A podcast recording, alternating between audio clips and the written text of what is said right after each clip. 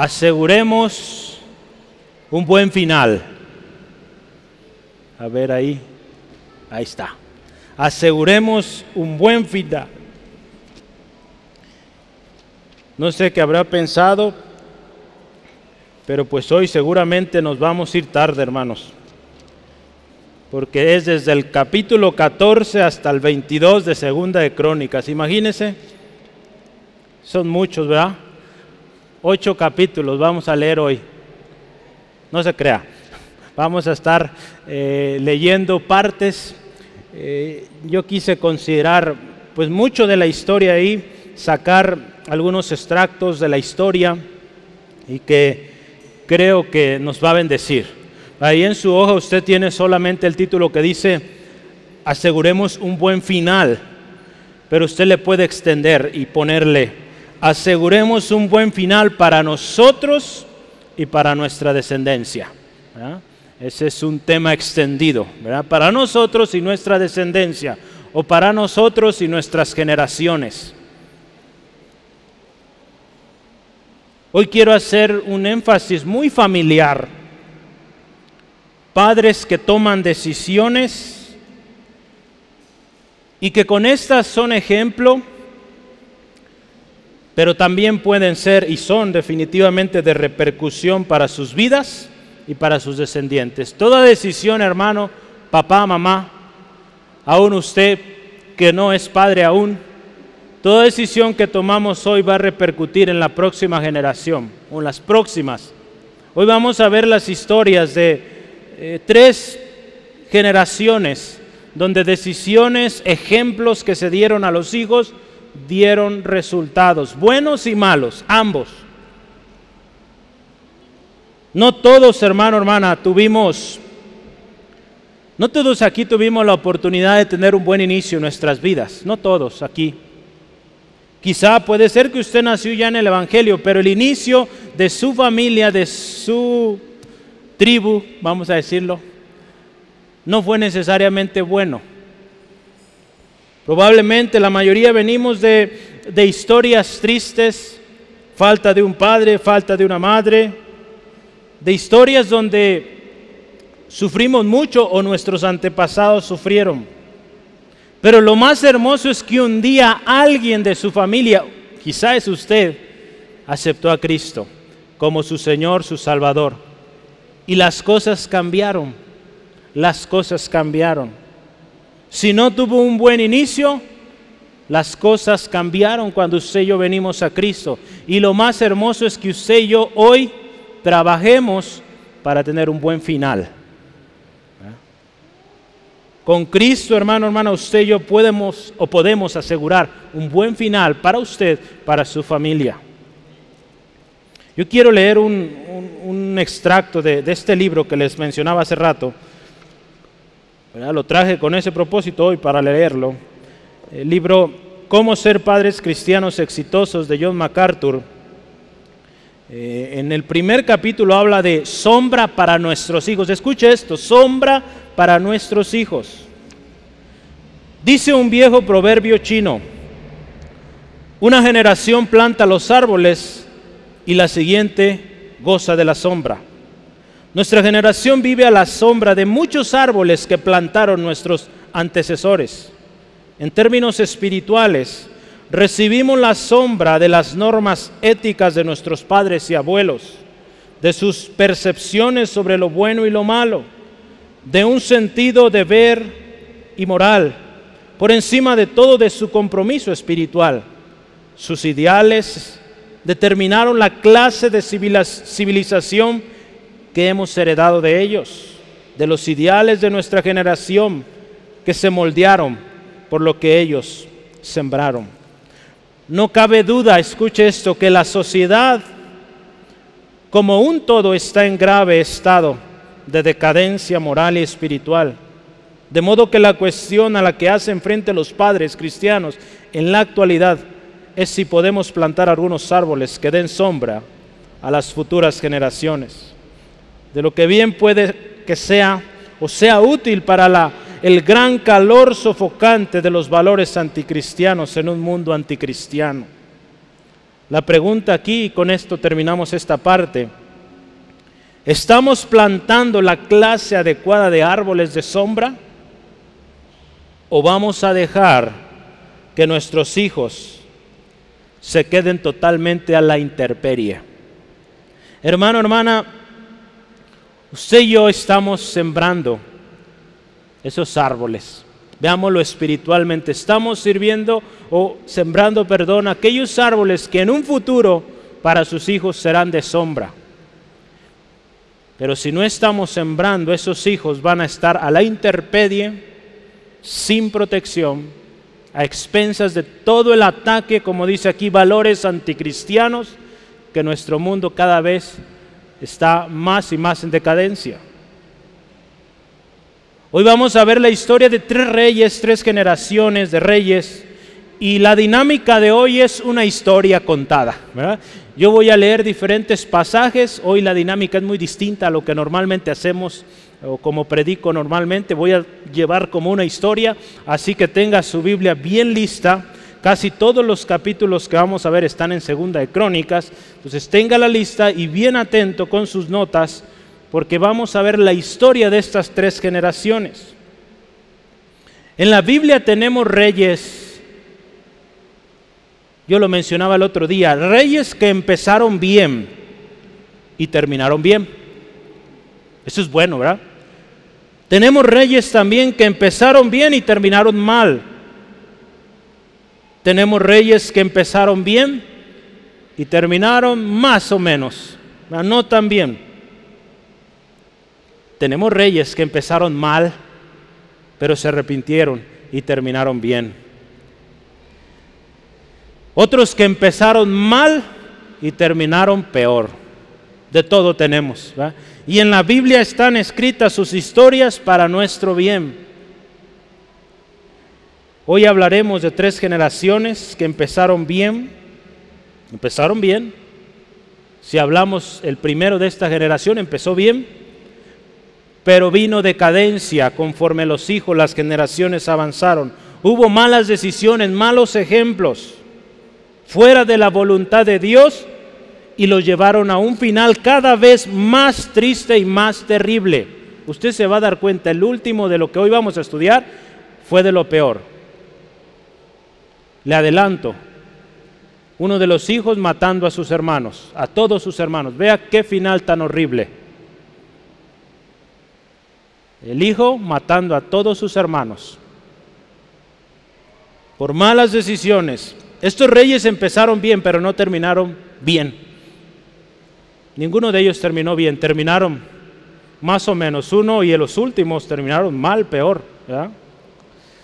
El plan de Dios para la familia está dispuesto, está desde el principio.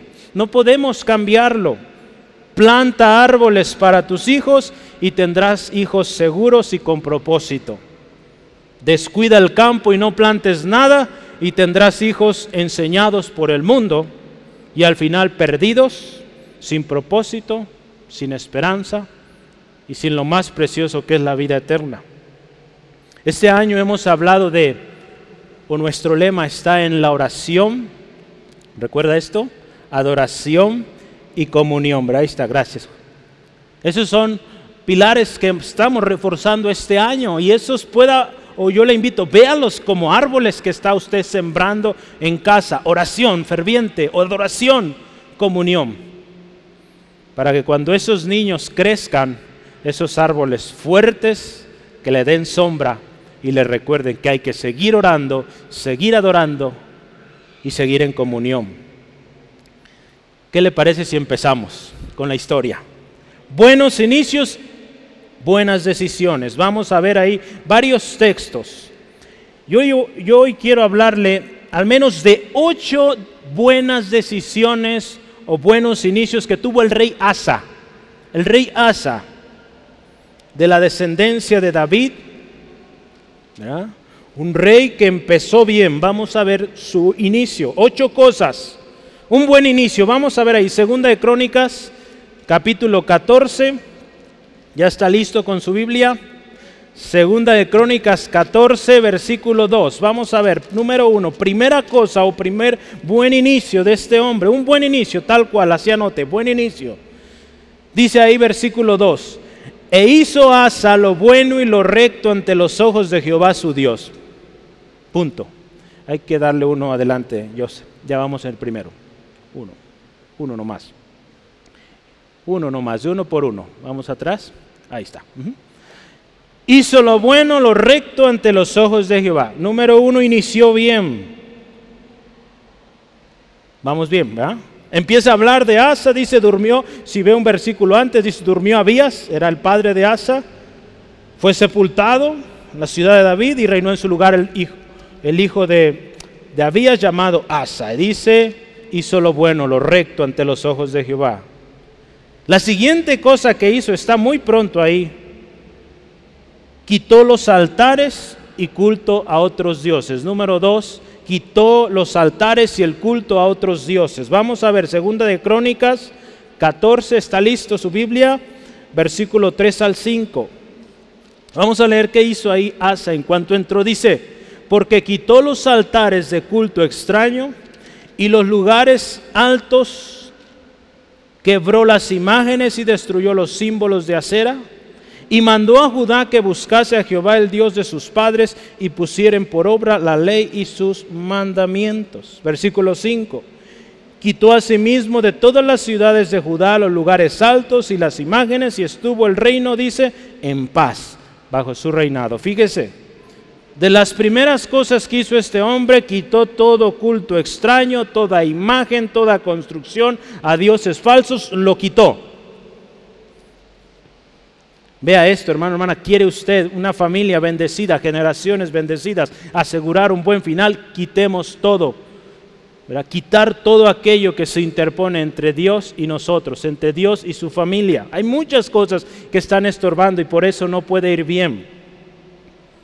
Hay otro versículo ahí, eh, capítulo 15, versículo 6 de Segunda de Crónicas.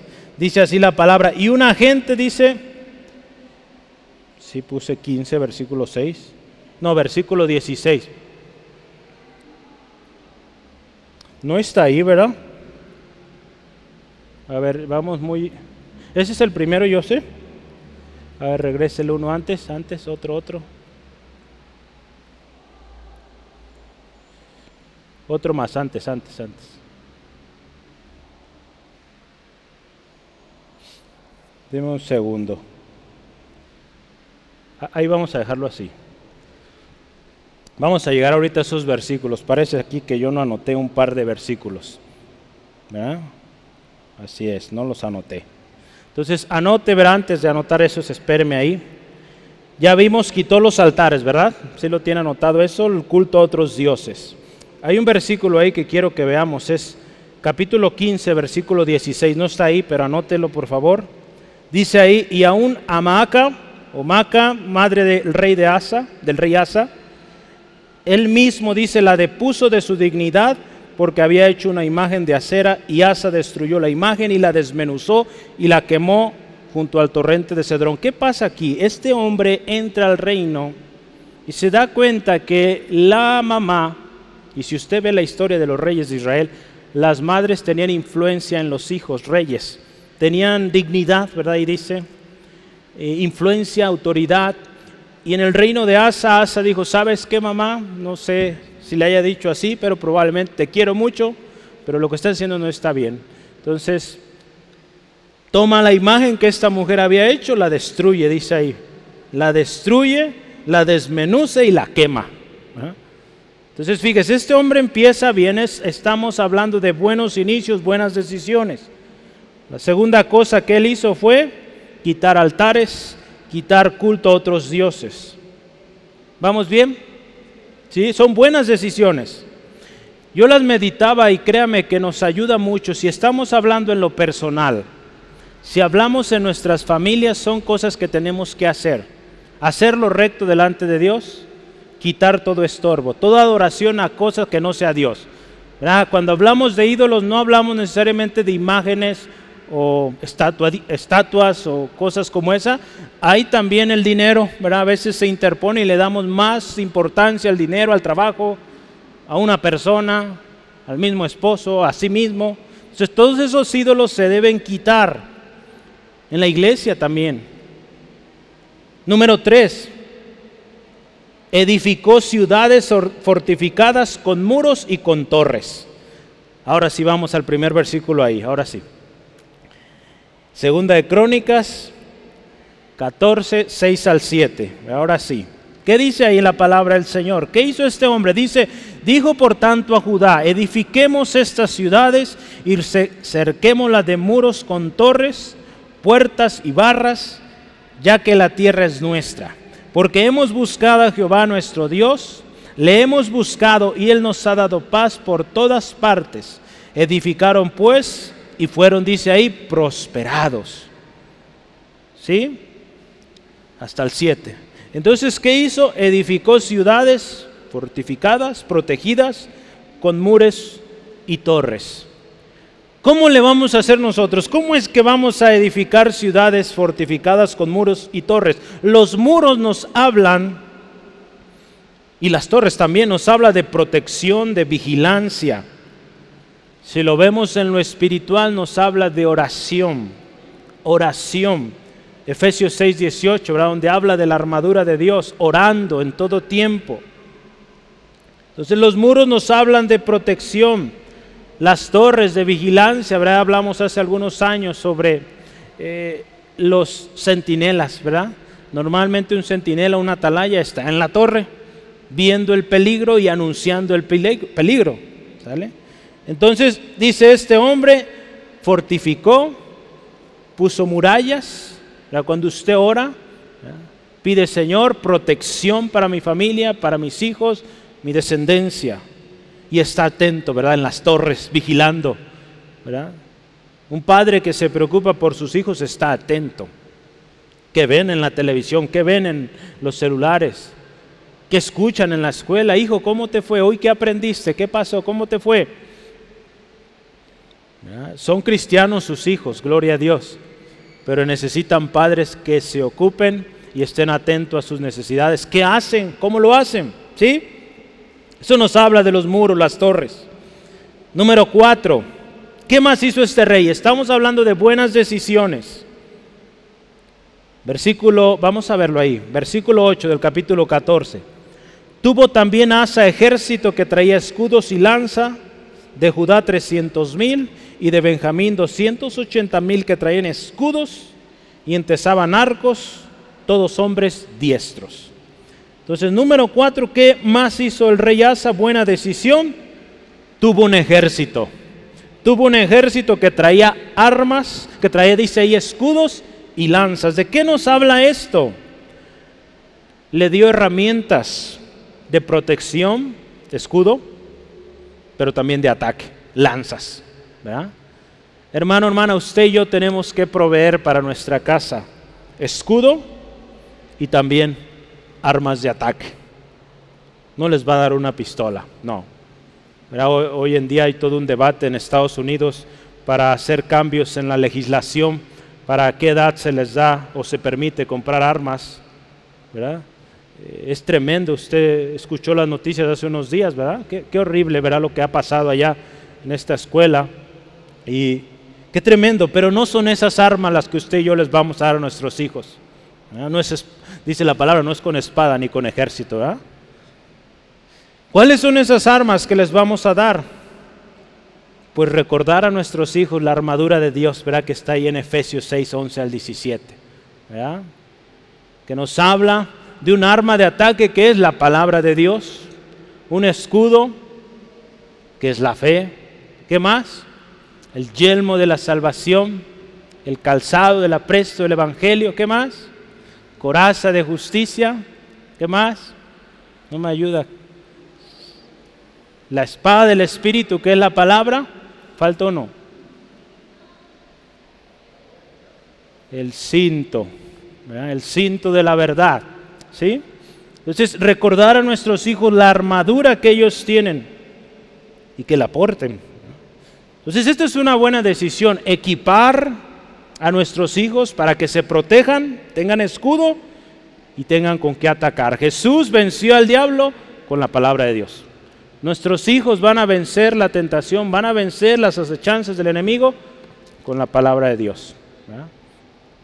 No con argumentos fabricados por el hombre, no, con la palabra de Dios. Así es como usted y yo vamos a vencer. Otra buena decisión que hizo este hombre, llegó el momento de la batalla, llegó el momento del primer enemigo y la siguiente cosa, número 5, que este hombre hizo, clamó a Dios. Clamó a Dios ante la dificultad, ante este gran ejército enemigo, dice, clamó a Dios. Segunda de Crónicas, vamos a seguir la historia, 14, 9 al 12. Dice ahí, y salió contra ellos Sera, etíope, con un ejército, escuche, de un millón de hombres y trescientos carros, y vino hasta Masera. Entonces salió Asa contra él y ordenaron la batalla en el campo de Cefata, donde Maresa, o junto a Maresa. Y clamó Asa a Jehová, escuche, y dijo, oh Jehová, para ti no hay diferencia alguna en dar ayuda al poderoso o al que no tiene fuerzas. Ayúdanos, oh Jehová Dios nuestro, porque en ti nos apoyamos y en tu nombre venimos contra este ejército. Oh Jehová, tú eres nuestro Dios, no prevalezca contra ti el hombre. Y Jehová deshizo a los etíopes delante de Asa y delante de Judá, y huyeron los etíopes. Fíjese, un ejército tremendo, un millón de personas. Imagínese, ¿alguna vez usted ha visto un millón de personas reunidas? Yo creo que nadie aquí, ¿verdad? ¿O sí? A lo mejor, ¿verdad? Cientos de miles, pero un millón es algo grandísimo. Pues este hombre ante el primer enemigo, grandioso, usted ve, veía los números hace rato, él no eran ni 500 mil soldados los que él tenía, contra un millón, imagínense, los doblaban más del doble. Este hombre clamó a Dios. Una buena decisión, hermano, hermana, para usted, para su familia, cuando el ataque del enemigo venga, acuda a Dios, clame a Dios. No vayamos a los medios humanos. Otra cosa, número 6 que este hombre hizo, reparó el altar a Jehová. Segunda de Crónicas 15:8. Este hombre iba bien, veamos, ya llevamos cinco cosas, iba bien. Hay mucho más que usted puede leer ahí, pero iba bien, Ya vemos todo lo que está haciendo. Capítulo 15, versículo 8 dice ahí la palabra de Dios, cuando oyó Asa las palabras y la profecía del profeta Azarías, hijo de Obed, cobró ánimo y quitó los ídolos abominables de toda la tierra de Judá y de Benjamín y de las ciudades que él había tomado en parte montañosa de Efraín. Y dice ahí, reparó el altar de Jehová que estaba delante del pórtico de Jehová. Hermano, hermana, esto es vital, es súper importante. Reparemos el altar al Señor. Muchas veces este ha sido destruido, ha sido descuidado en nuestras casas, el altar de adoración. El altar nos habla de adoración, oración, búsqueda de Dios. Nuestros hogares muchas veces se ha descuidado. Este hombre lo reparó. Hermano, hermana, repare. Y si no está, pues construyalo. Construyalo con su familia y empecemos a alabar a Dios. Una de las cosas que Dios nos dijo cuando entramos hace casi tres años fue eso hay que restaurar ese altar de adoración a Dios. Y Dios lo está confirmando lo que nos va dando cada año, adoración este año. Se necesita restaurar el altar de adoración a Dios. Porque por muchos años se ha adorado más al hombre que a Dios. No solo aquí, en muchos lugares. Yo le decía el otro día a un hermano, y lo hemos estado compartiendo estos días, el hombre puede hacer cosas muy grandes le puedo decir cosas sorprendentes, espectaculares, ¿verdad? El hombre lo puede hacer. Puede poner unas luces bonitas, un sonido bonito, buenos músicos, buena oratoria, buenas instalaciones, confortables y puede ser algo espectacular. Pero Dios hace lo sobrenatural. Y eso, hermano, hermana, es lo que buscamos, que Dios haga lo sobrenatural. Lo espectacular no sirve de nada si Dios no está. Entonces lo sobrenatural solo Dios lo puede hacer. Y eso es lo que estamos buscando y oramos. Que Dios haga lo sobrenatural, hermano, hermana. Entonces este hombre reparó. el altar. Número 7, hizo sacrificio y promesas a Jehová. Ahí los versículos 11 al 14 usted puede ver, después de que ellos reciben esta profecía tan preciosa, reparan el altar y dice, hacen sacrificios al Señor y ellos hacen promesas, hacen promesas a Dios de buscarlo con todo su corazón, de, de ordenar sus vidas de tal manera que, dice ahí que con todo su corazón, con toda su alma, servirían al Dios de sus padres, buscarían al Dios de sus padres. Dice ahí, hicieron promesa solemne. Cuando usted y yo hemos restaurado el altar, hermano, hermana, al Señor, podemos venir, ofrecer sacrificio y hacer promesa. Si ese altar no se ha reconstruido y venimos y hacemos promesa, se nos va a olvidar. ¿ah? Por eso es importante el altar. Si usted se fija en la historia eh, del pueblo de Israel, cuando fue cautivo, llevado cautivo a Babilonia, en su regreso, lo primero que tuvo que pasar es la restauración del templo, el lugar de la presencia de Dios. Antes de que regresara todo el pueblo, fuera restauradas las murallas que restauró Nehemías, tenía que restaurarse el templo primero. Primero Dios, acuérdese, siempre hemos dicho, primero restaurar el altar de adoración a Dios, después lo que sigue. Porque así usted y yo nos aseguramos que Dios es primero y que a Él solo damos alabanza. Otra cosa más que hizo este hombre, número 8, trajo ofrendas a la casa de Dios. Vamos a ver el versículo 18, el capítulo 15, dice, y trajo a la casa de Dios lo que su padre había dedicado y lo que él había consagrado. Dice, plata, oro y utensilios. Número 8, cosa que hizo bien este hombre, trajo ofrendas a la casa de Dios. Algo bueno que hizo este hombre y que es digno de ejemplo, de imitar. ¿Cuál fue el resultado de estas decisiones? Vaya y véalo en versículo 19, capítulo 15 de Segunda de Crónicas. Yo le animo para que no escriba en todo Segunda de Crónicas, Segunda de Crónicas, ponga 2 CR, ¿verdad? Para que le quede espacio en su hojita. Ah, pero vea el versículo 19, ¿qué pasó? Dice, no hubo más guerra hasta los 35 años del reinado de Asa. Fíjese, 35 años, paz, tranquilidad. Porque este hombre tomó buenas decisiones. Estamos hablando, número uno, buenos inicios, buenas decisiones. Sí fue buen inicio, ¿verdad? Buenas decisiones, porque hubo resultado. ¿Quiere resultado en su vida? ¿Está comenzando un negocio, emprendiendo algo? Empecemos con esos ejemplos. Buenas decisiones. Lamentablemente viene el siguiente tema. Malas decisiones y un declive en este hombre. Capítulo 16 de Crónicas, segunda de Crónicas, nos habla de varias cosas, pero yo anoté cuatro de ellas.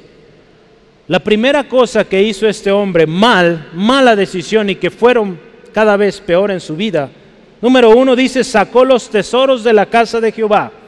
Vamos a leer los versículos 1 y 2. Dice, en el año 36 del reinado de Asa subió Basa, rey de Israel, contra Judá y fortificó a Ramá, para no dejar salir ni entrar ninguno al rey de Asa, rey de Judá. Entonces sacó Asa la plata y el oro de los tesoros de la casa de Jehová y de la casa real y envió a Benadad, el rey de Siria, que estaba en Damasco. Vea, aquí fue un primero y grandísimo, terrible, horroroso, decía un maestro, error. Sacar los tesoros del templo de Saruna.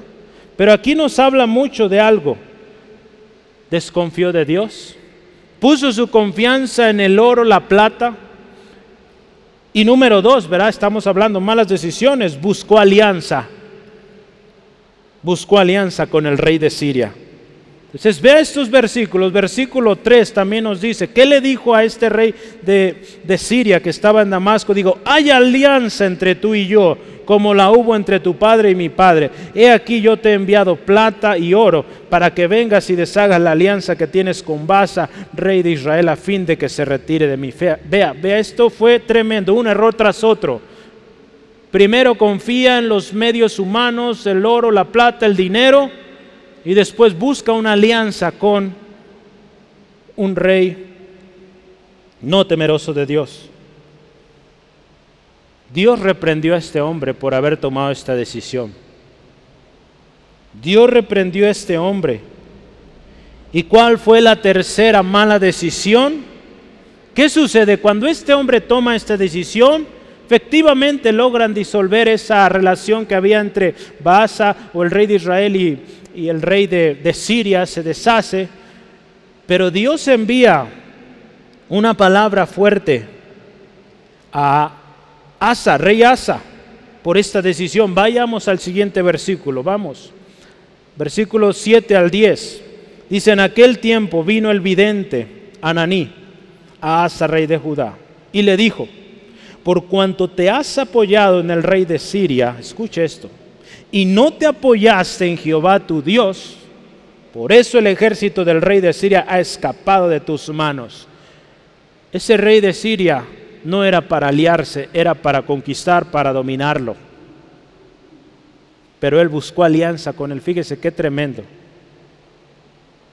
Qué tremendo, ¿verdad? Digo, hay una frase que dice, el enemigo de mi enemigo es mi amigo. No es así aquí. Nosotros confiamos en el Señor, no en el hombre. Versículo 8 dice, los etíopes y los libios. ¿Se acuerda de los etíopes que hablamos hace rato? Un millón que vinieron. No eran un ejército numerosísimo y con carros y mucha gente de a caballo. Dice, con todo, ¿por qué te apoyaste en Jehová? Él los entregó en tus manos. Porque los ojos de Jehová contemplan toda la tierra para mostrar su poder a favor de los que tienen corazón perfecto delante de Él. Vea cómo le habló aquí el, el profeta, locamente. Actuaste como loco, ¿verdad? Otras palabras, has hecho esto.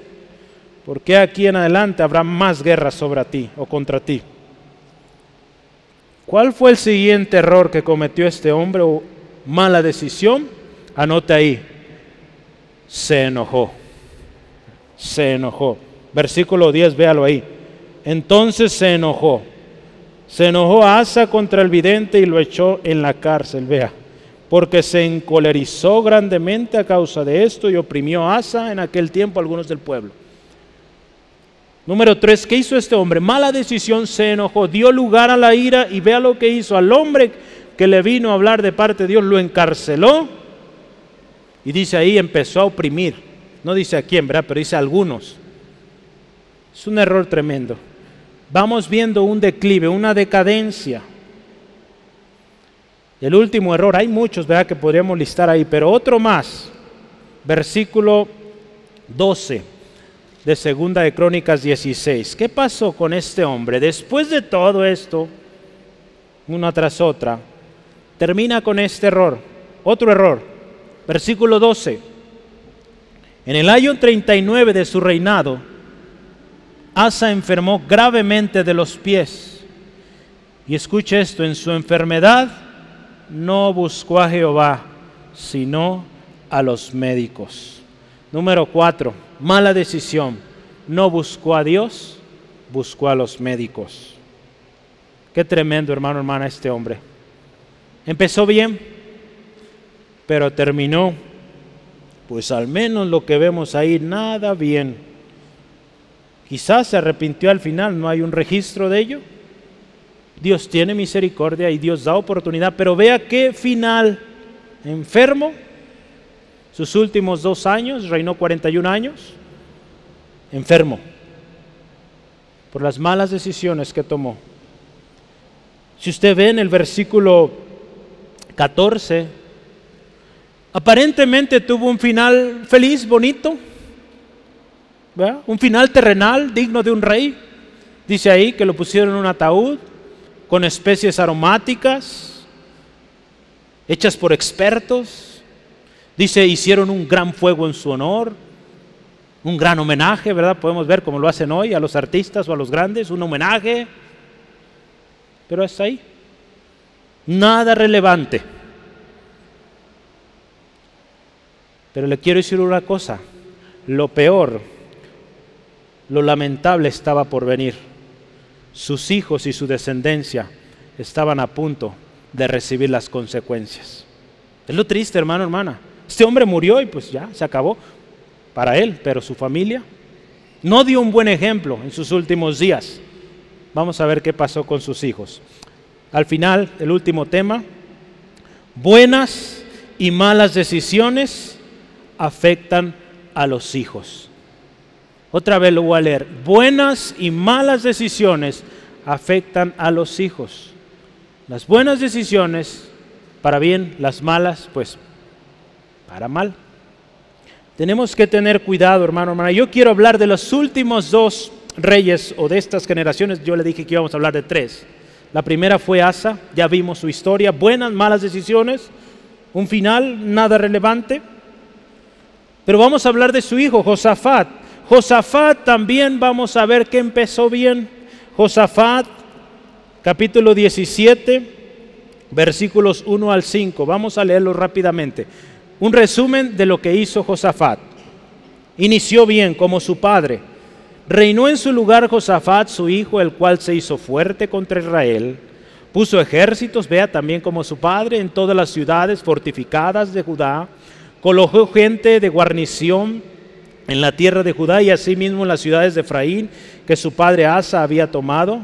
Y Jehová estuvo con Josafat porque anduvo, dice, escucha esto, en los primeros caminos de, de de David su padre y no buscó a los Baales, sino que buscó al Dios de su padre y anduvo en los mandamientos y no según las obras de Israel. Y Jehová, por tanto, dice, confirmó el reino en su mano y todo Judá dio a Josafat presentes y dice, tuvo riquezas y gloria en abundancia. Empezó bien. Número uno, su decisión, buena decisión, siguió los ejemplos de sus padres. Ve hablando David de su padre Asa, los buenos ejemplos. Otra cosa o buena decisión que hizo Josafat, y vale la pena mencionarlo porque estamos hablando hoy de asegurar un buen final. Y yo quiero que escuche, cuando yo hablo de buenas decisiones, subráyelas, si tiene marcatextos, Márquelo porque eso usted y yo tenemos que hacer si queremos que nuestra familia tenga un buen final. Otra cosa que hizo, hizo este hombre no está ahí en Segunda de Crónicas, está ahí en Primera de Reyes 22, versículo 46. Este hombre, yo anoté ahí, barrió con la inmoralidad. Otra cosa, voy a decir otra vez, este hombre Josafat barrió con la inmoralidad. Primera de Reyes 22, 46. Dice así la palabra del Señor. Barrió también de la tierra el resto de los sodomitas que habían quedado en el tiempo de su padre. Sodomitas, perversos, toda inmoralidad que usted pueda pensar, eso eran los sodomitas. Y dice ahí, este hombre barrió con ellos.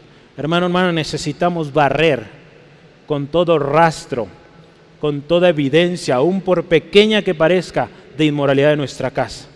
Por eso es importante que sepamos qué miran aquí, qué miran en la computadora, qué miran en, en la escuela, qué comparten con sus amigos, sus compañeros. Tenemos que barrer con toda basura, hermano, hermana, de inmoralidad. Este hombre lo hizo, fue una buena decisión. Usted quiere una familia bendecida, barra con eso, incluido aún lo que nosotros vemos, ¿verdad? Porque a veces vemos programas eh, televisivos, series. Usted puede ver, ya es tan simple ver la clasificación y dice, esto no está bien y hay que barrer con eso. No puede ir bien cuando permitimos eso en nuestras vidas.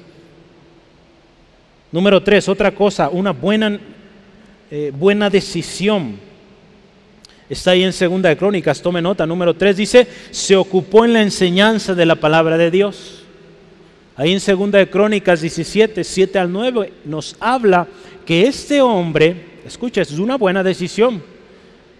Mandó a sus príncipes, a los levitas y a los sacerdotes a enseñar al pueblo. Dice, vayan al pueblo y enséñenlo la ley de Jehová entonces, una cosa que este hombre y le hizo bien fue enseñar la palabra de Dios. Usted quiere hijos bendecidos, póngalos a leer la palabra de Dios.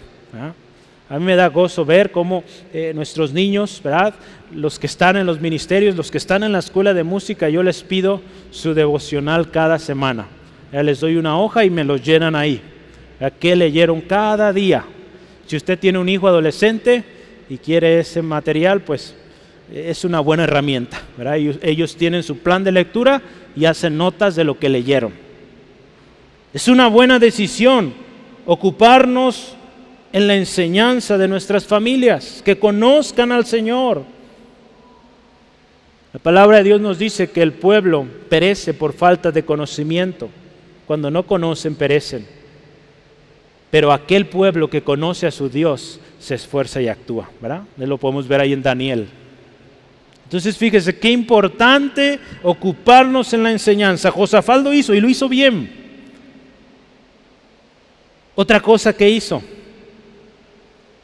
en momento de crisis se humilló y buscó a Dios. El capítulo 20 de Segunda de Crónicas es un capítulo precioso. Nosotros lo usamos como base en una serie de estudios en el Ministerio de Alabanza, en la Escuela de Música, habla de una tremenda victoria que logró Josafat con un muy pequeño ejército contra cuatro reinos atacando, una victoria tremenda porque este hombre se humilló y buscó a Dios. Queremos la victoria en nuestros hogares, hay que humillarnos. Dejar ya esa actitud, no, mi casa está bien, todo está bien. Es mentira, hay problemas, hay dificultades.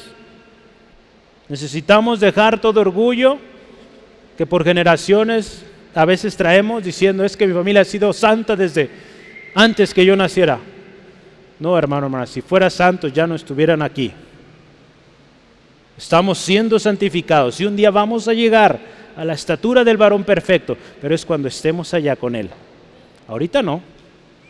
Por lo tanto, humillémonos, y busquemos al Señor. Y Él va a traer la victoria a nuestros hogares. Josafat también empezó bien, pero ¿qué pasó? Un declive. Malas decisiones comenzaron con este hombre. En el capítulo 18, escuche esto, su primera mala decisión, versículos 1 y 2. Tenía pues Josafat, dice, riquezas y gloria en abundancia, y dice, escuche, aquí fue un problema tremendo que le causó mucho, mucho daño. Contrajo parentesco con Acab, lo peor que pudo haber hecho este hombre. Y después de algunos años, dice, descendió a Samaria para visitar a Acab, por lo que Acab mató a muchas ovejas y bueyes para él, para que la gente que con él venía y le persuadió que fuese con él contra Ramón de Galad. Una decisión tremenda. Contrajo matrimonio con una hija de un hombre perverso, de una mujer perversa, Jezabel. Su peor error, haber contraído, haber hecho relación, amistad, usted vea, lo invitó a comer y de ahí ve todo el capítulo 18, una, una historia. En esa misma historia, Dios le advierte, ante este error, Dios amaba a Josafat y le advierte ahí en el capítulo 19, versículos eh, versículos 2 y 3, después de esta relación que él lleva con su suegro, viene otra vez el profeta y ahí le dice, al impío das ayuda y amas a los que aborrecen a Jehová, pues ha salido de la presencia de Jehová ira contra ti por eso, pero se han hallado en ti buenas cosas. Las decisiones buenas que hizo, Dios las vio por cuanto has quitado de la tierra las imágenes de acera y has dispuesto tu corazón para buscar a Dios. Fíjese cómo Dios es grande en misericordia. La ira de Dios venía sobre este hombre, pero dice, Dios ha visto lo que has hecho, que has enseñado la palabra, que has buscado mi presencia, has eh, tenido un buen inicio, barriste con la inmoralidad, eh, te humillaste, buscaste de mí. Pero Dios le advierte a este hombre, Vea esto, véalo como una advertencia. No vino el juicio ahí. Pero este hombre, yo en mis notas, cuando leímos esto, si usted está siguiendo el plan de lectura bíblica, yo creo que están muchas eh, luces recordándole todo lo que hemos leído estas semanas, ¿verdad? Yo junté toda esa historia.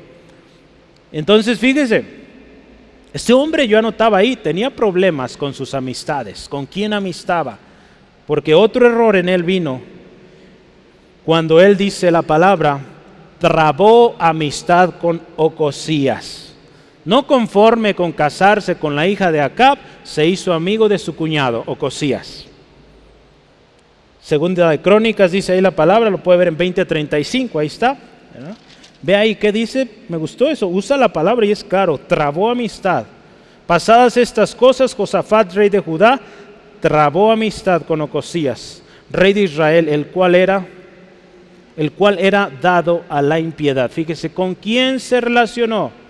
Con el que era dado a la impiedad. Lo más triste es que la vez pasada fue una advertencia, pero en esta nueva relación que hace, Dios trajo juicio, destruyó sus planes. Dijeron, a ver cuñado, ¿qué te parece si mandamos en naves a Tarsis para traer eh, metales preciosos? Pues ¿qué hizo Dios? Destruyó esas naves. Versículo 37 del capítulo 20 de Segunda de Crónicas. Velo ahí, dice, entonces Eliezer, hijo de Dobat, de Mereza, profetizó contra Josafat diciendo, por cuanto has hecho compañía con Ocasías, Jehová, fíjese, destruirá tus obras. Y las naves, dice ahí, se rompieron y no pudieron ir a Tarsis. Cuando nos obstinamos en desobedecer, en buscar las amistades, las alianzas con el mundo, viene el juicio. Se destruye todo lo que queramos hacer, hermano, hermana. Vea qué tremendo esto. Tenemos que tener cuidado, hermano, hermana, con nuestras relaciones. ¿Con quién entablamos una relación? ¿Con quién, dice aquí, trabamos amistad? Por eso la importancia de la comunión los unos con los otros que usted busque amigos, amigas en la familia de Dios. Porque ahí va a encontrar gente que junto a usted van a crecer. No son perfectos, eso le voy a adelantar. Se van a equivocar, se van a enojar, pero tienen a Cristo en su corazón. ¿Sí, amén, hermano, hermana? Tiene a Cristo, tenemos a Cristo en nuestro corazón y si ofendemos, vamos a pedir perdón. Sí, amén.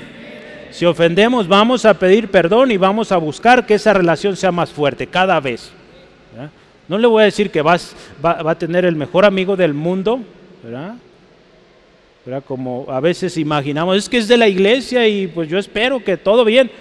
También es un ser humano, amado por Dios al igual que usted, que mí. Entonces, perdonémonos y busquemos la comunión unos con los otros. ¿Cuál fue el final de Josafat después de todas estas decisiones? Pues nada relevante igual que su papá. Ve ahí el capítulo 21. Durmió Josafat con sus padres y los sepultaron con sus padres en la ciudad de David. Era un rey, pues tenía que tener un buen lugar donde ser sepultado. Y dice, reinó en su lugar su hijo Joram. Nada relevante también lo que era para un rey. Y ya, nada más. Pero si usted se fija, cada vez los problemas o la decadencia en estas generaciones iba peor, ¿verdad? Asa empezó a confiar también en los... Si, si Asa, ¿verdad? Hizo alianza o buscó alianza con un rey para la batalla, Josafat trabó amistad con dos, ¿verdad? Con el papá, ¿verdad? Acab, y con el hijo, Ocosías. Entonces se fija, van doblando la maldad o las malas decisiones. El último personaje de esta historia es Joram. Ya vimos a Asa, después Josafat y ahora Joram, el nieto de Asa, el hijo de Josafat. ¿Cómo fue Joram? Vea el inicio de Joram. Versículo 4, ya lo mencionaba yo hace rato, le va a recordar. Segunda de Crónicas 21:4. ¿Qué dice ahí la palabra? Fue elevado, fue puesto como rey, pues, Joram, al reino de su padre. Y escuche. Y luego que se hizo fuerte, mató a espada a todos sus hermanos y también a algunos de los príncipes de Israel. Fíjese qué tremendo. Aquí es donde la cosa se pone peor. Iba en decadencia estas generaciones y aquí llega este hijo llega al trono y mata a todos sus hermanos. No conforme, con ello, mata también, yo creo, a los primos, ¿verdad? príncipes de Israel, muy seguro en primos o familiares cercanos. ¿Qué más hizo este hombre? Siguió el ejemplo malo de su papá Josafat. ¿Se acuerda que su papá Josafat se casó con una hija de Acab? Pues Joram también. Fíjese qué tremendo. Las malas decisiones también las siguen los hijos. Y a veces son las que más siguen, ¿verdad? A veces los comentarios o las palabras, o las palabras, las, eh, aún frases, ¿verdad? Que a veces los papás tienen los hijos igualito, ¿verdad? Entonces fíjese este hombre, vea el versículo 6, se casó también con una hija de Acab, dice, y anduvo en los caminos de los reyes de Israel como hizo la casa de Acab, porque tenía por mujer, escuche, a la hija de Acab, e hizo lo malo ante los ojos de Jehová. En otras palabras, se casó con su tía. ¿Sí? Si era su tía, ¿verdad? Su mamá era hija de Acab. Entonces, otra hija de acá, era su tía, pues se casó con su tía. Vea qué perversiones, una tras otra. Entonces, vale la pena escuchar las advertencias que Dios nos da en su palabra. Porque si no ponemos atención, hermano, hermana, cada vez las cosas van a ser peor. Usted vea, Asa aparentemente murió normal, Josafat, pero vea Joram, empezó mal y va de mal en peor. Dios envió juicio a este hombre. Para él no hubo ya advertencia, el juicio vino. Segunda de Crónicas 21, 12 al 15, ve el juicio del Señor. Escucha este juicio tremendo. Dice, y a ti, con mucho, perdón, va desde el 12, ¿verdad? Dije, y llegó una carta, ellos vivieron en los tiempos de Elías, una carta del profeta Elías que decía, Jehová el Dios de David, tu padre, ha dicho así por cuanto no has andado en los caminos de Josafat su padre, los buenos caminos, ¿verdad? siguió los malos caminos, ni en los caminos de Asa, rey de Judá, tu abuelo, sino que has andado en el camino de los reyes de Israel y has hecho, con, has hecho que fornicase Judá, vea, en vez de enseñarlos a temer a Dios, los hizo pecar, y a los moradores de Jerusalén, como fornicó la casa de Acab, y además has dado muerte a tus hermanos, la familia de tu padre, la cual eran mejores que tú. Escuche esto, el juicio de Dios para él. Dice, Jehová te herirá, herirá a tu pueblo con una gran plaga. No solo le afectó a él, a su pueblo, a tus hijos y a tus mujeres y a todo cuanto tienes. Y no solo ahí, a ti, con muchas enfermedades, con enfermedad de tus intestinos hasta que se te salgan a causa de tu persistente enfermedad. Qué terrible, hermano, hermano. Una enfermedad. Alguien ha sufrido en algún momento un dolor de estómago. Qué incómodo es, ¿verdad? Imagínese este hombre llegar a perder sus intestinos, algo horrible, sucio, de lo peor. Así era el juicio de Dios que venía este hombre. Y así fue. Su final efectivamente, ahí si vemos, tome nota de este texto, yo le voy a resumir. Pero efectivamente este hombre se murió. Dice ahí la palabra, usted puede ver, de una enfermedad en esos textos, dice, una enfermedad incurable de los intestinos. Y dice ahí también la palabra, murió de una enfermedad muy penosa, usa esa frase, muy penosa, es muy penoso esta enfermedad, horrible, sucia. Y otra cosa más dice, murió sin que lo desearan más. Imagínese su familia, yo que estaban hartos de él, de esa enfermedad, porque era algo sucio, penoso. Dice, nadie lo quiso más. Así murió este hombre. Vea cómo la decadencia vino por las malas decisiones, hermano, hermana. Yo creo que nadie aquí queremos un final así. Dice ahí la palabra también que con este hombre no encendieron fuego en su honor, no, al contrario. Dice, lo enterraron en otro lugar, fuera de, de donde iban los reyes. Qué triste, hermanos, cuando alguien no busca a Dios, toma malas decisiones y esas decisiones se siguen dando en las siguientes generaciones, termina de lo peor.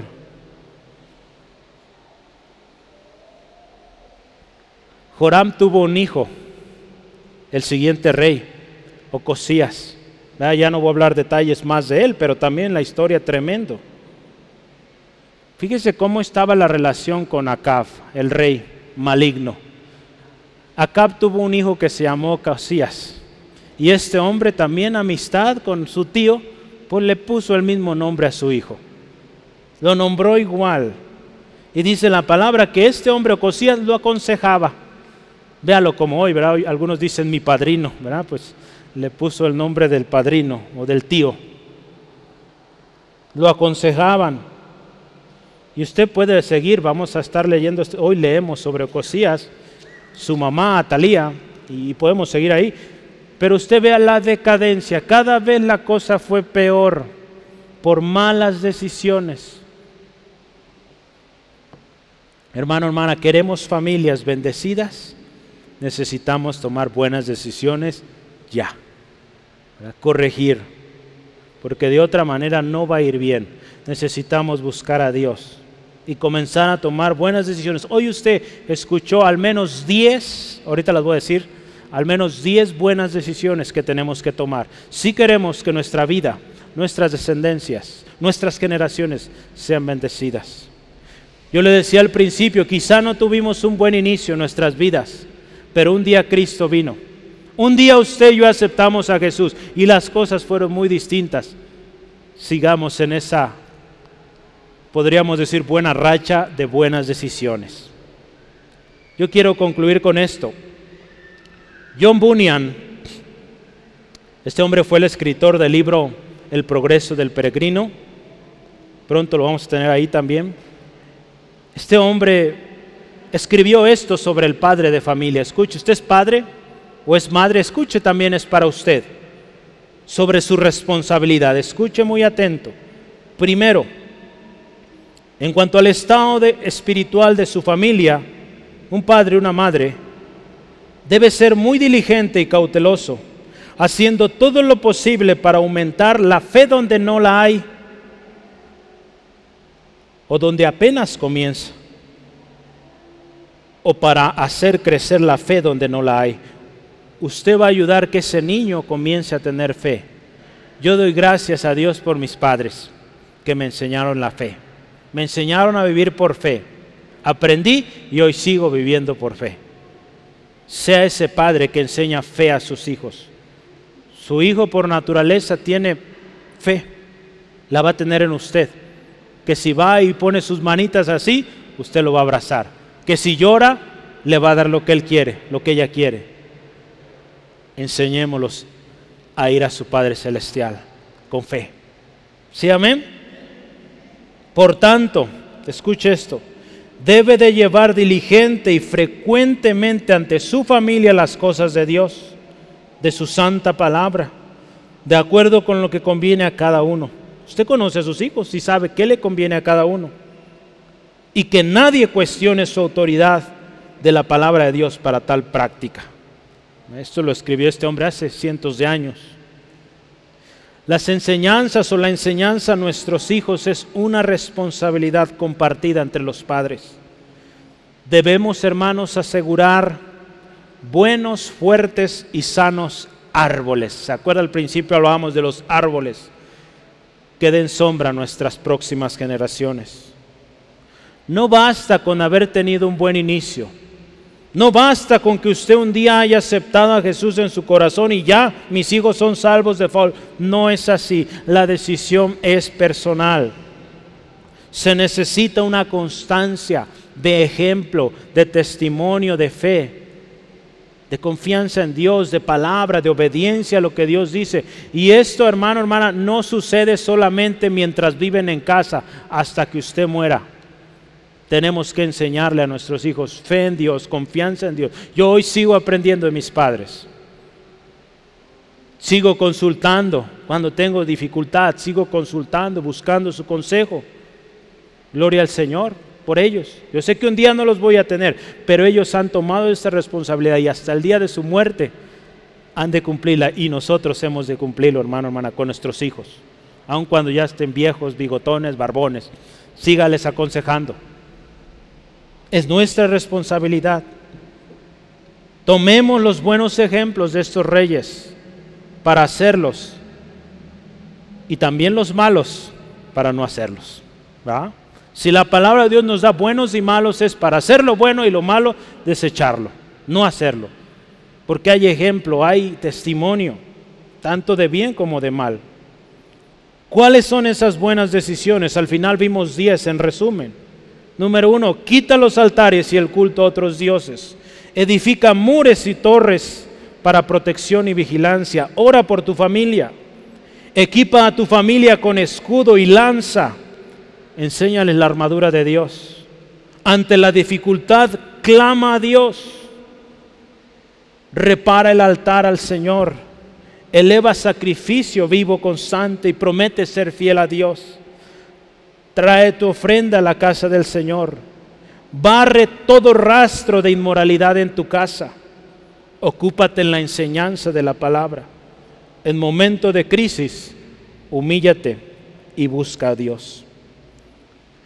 La historia de redención se sigue repitiendo una y otra vez, hermano, hermana. Cristo vino y puede cambiar el rumbo de su vida de su descendencia. Y si hoy usted quizá ha cometido malas decisiones y hay consecuencias, ya ve consecuencias en sus hijos, hoy es tiempo de venir al Señor, pedirle perdón, humillarnos delante de Él. Yo pregunto, ¿has tomado malas decisiones y ya vive las consecuencias? Arrepiéntete Arrepiéntete y clama a Dios por misericordia. Muchos ya están viendo consecuencias en sus hijos. Las cosas no van bien. Necesitamos humillarnos. El hecho de que digamos, no, todo bien, no es cierto. No está bien. Hay que orar. Humillarnos delante del Señor y comencemos a sembrar árboles grandes, frondosos, sanos, que cubran a esos hijos. Si no has comenzado o apenas llevas poco formando familia, planta árboles. Planta árboles para que tus hijos tengan sombra ante lo acalorado, lo incesante, lo malvado del mundo que les espera. Hermano, hermana, nuestros hijos cada vez experimentarán cosas peores. Usted ve a nuestra nación, cada legislación que van permitiendo, está trayendo más decadencia. Usted vio lo que sucedió ayer. Qué triste. Yo veo unas fotografías de esta marcha que hicieron ayer. Usted sabe cómo se llama este, este mes, ¿verdad? Cómo lo han querido llamar. La razón de la caída del hombre fue lo que celebran este mes, el orgullo.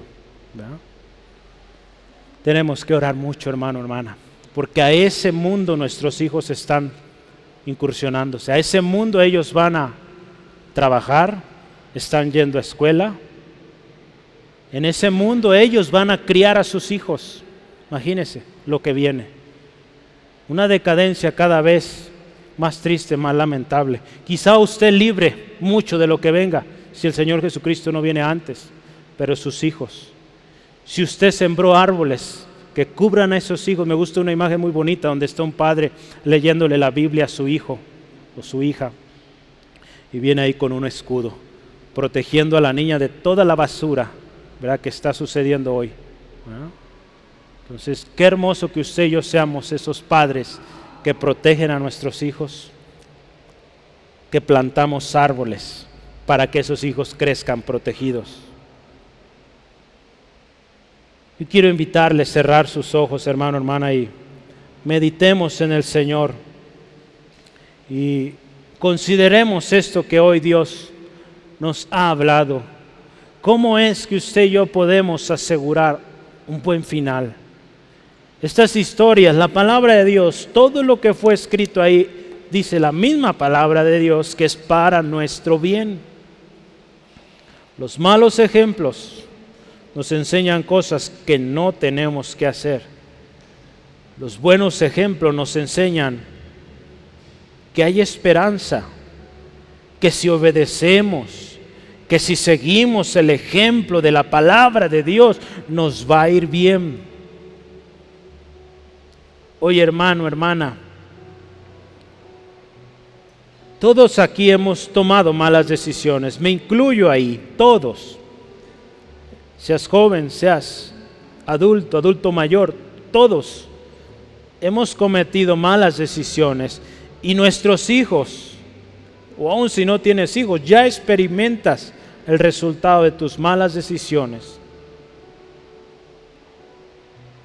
Hoy yo te invito, hermano, hermana, cada uno, vengamos ante el Señor humillados.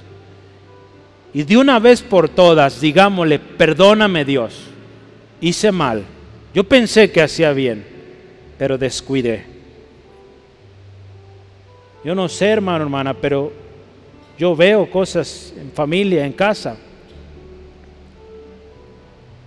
Ahora que estoy como pastor en la iglesia, y veo cosas que están pasando en su casa, su familia, porque usted no escuchó un consejo. Algunos de ellos, por la gracia de Dios, yo pude darle ese consejo, no lo siguió y le está yendo mal. No lo digo para humillarlo, ni hacerle sentir apuntado, pero quiero decirle, hay consecuencias, pero también hay esperanza.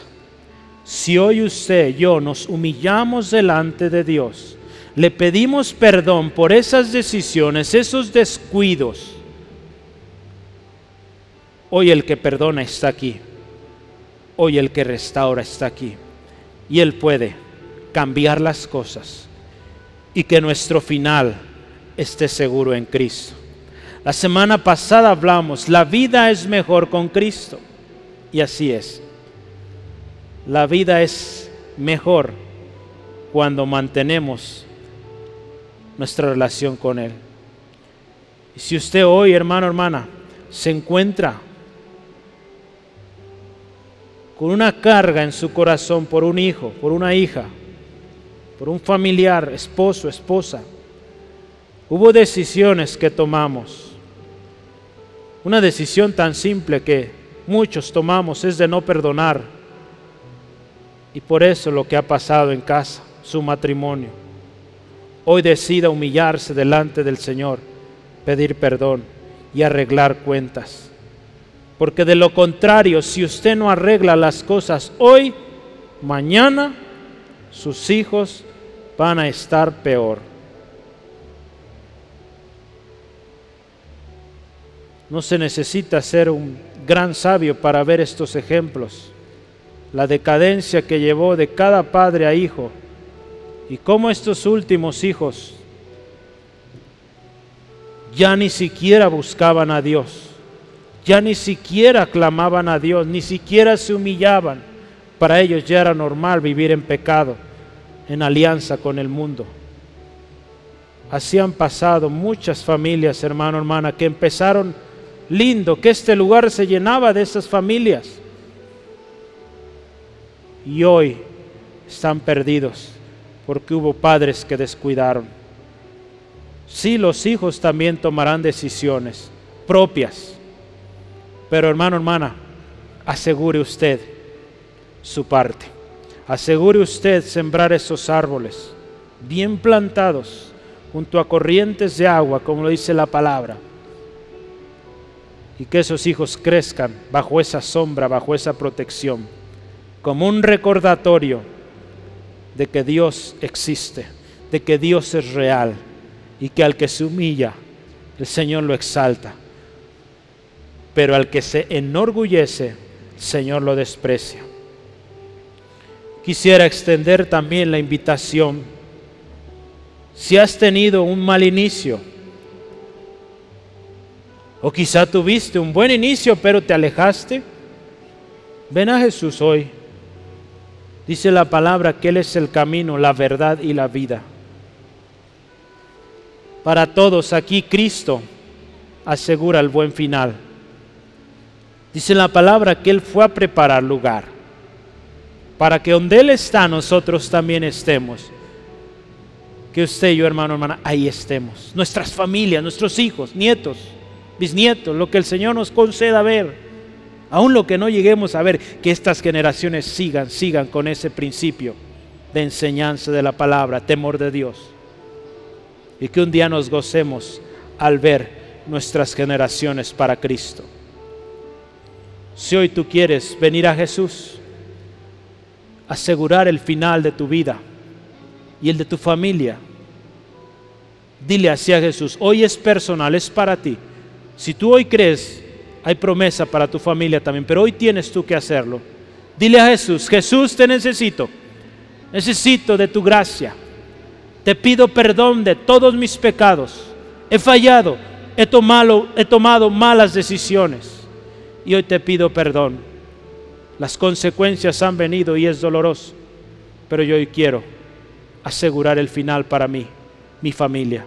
Te pido perdón, sé mi Señor de ahora en adelante. Hoy tomo la decisión de que tú seas el Señor de mi vida, de mi familia. Señor, y gracias porque tú restauras, tú edificas mi casa. Gracias te doy en el nombre de Jesús. Amén, amén. Gloria a Dios. Si el Señor, hermano, hermana, está en usted, esa casa va a prosperar. Esa familia va a prosperar. Vengamos cada día, hermano, hermana. Busquemos su presencia, humillémonos delante de Él y Él tiene cuidado de usted de mí. Y nuestras familias, nuestras generaciones van a ser de bendición. Con un final excelente, en la gloria con nuestro Señor Jesús.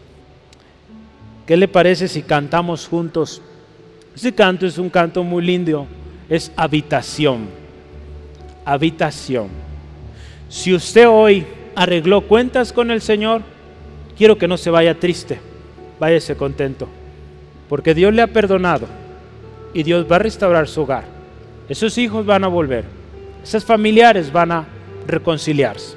Si usted hoy oró así, créalo, no se vaya más triste, váyase confiado, porque su Dios está con usted y le va a ayudar. Amén.